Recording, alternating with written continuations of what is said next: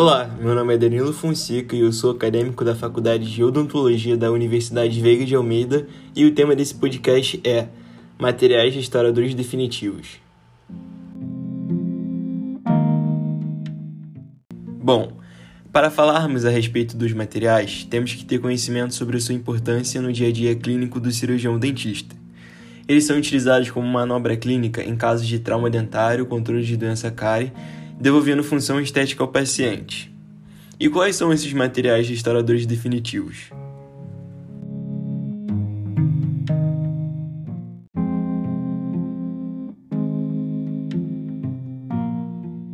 São eles resina composta e amálgama.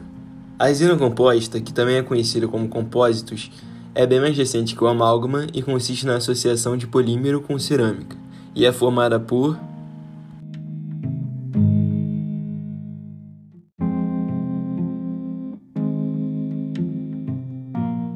uma matriz orgânica, que consiste em uma estrutura amorfa composta por monômeros e metacrilatos, cargas inorgânicas que elevam resistência material através da redução da contração de polimerização e do coeficiente de expansão térmica, ou seja, quanto mais partículas de carga, menor será a contração de polimerização. Um agente de união, que promove a união química entre as partículas de carga e a matriz orgânica, garantindo longevidade clínica do material.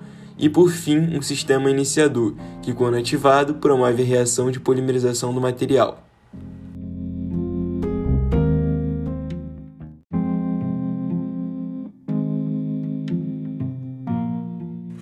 A resina promove a estética da restauração, um preparo mais conservador no qual não se desgasta tecido dentário sadio, apenas o tecido cariado, é de fácil manipulação e possui adesividade com os tecidos dentários.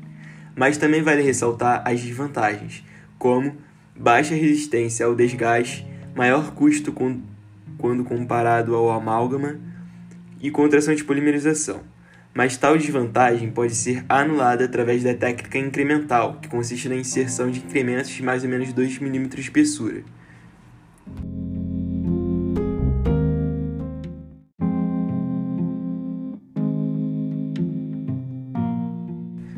O amálgama é um material amplamente utilizado, principalmente em restaurações com sobrecarga de esforços mastigatórios, mas está caindo em desuso por ser uma liga metálica e ter em sua composição mercúrio, que apresenta toxicidade, e não ter uma estética satisfatória.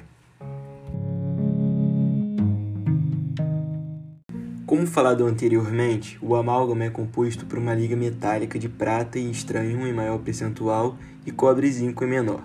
Sua apresentação é em cápsula, onde a liga metálica é triturada e vira um pó, e ao ser ativada é misturado ao mercúrio, que se apresenta em líquido.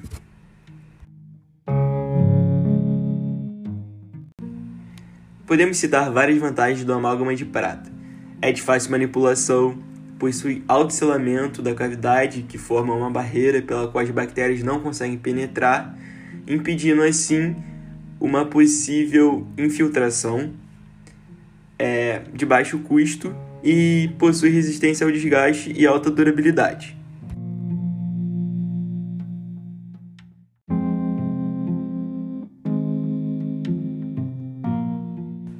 Mas também podemos citar algumas desvantagens, pelo fato dele não apresentar adesividade às estruturas dentárias, pela conduta do cirurgião dentista de desgastar tecido sadio para que o material fique retido dentro da cavidade, pelo fato de ser, seu coeficiente de expansão ser muito alto, podendo proporcionar trincas e ranhuras à superfície dentária, possuir alta condutividade térmica elétrica por ser metálico, também vale ressaltar que o amálgama é contraindicado em restaurações onde há pouco remanescente dentário e em áreas estéticas como em dentes anteriores.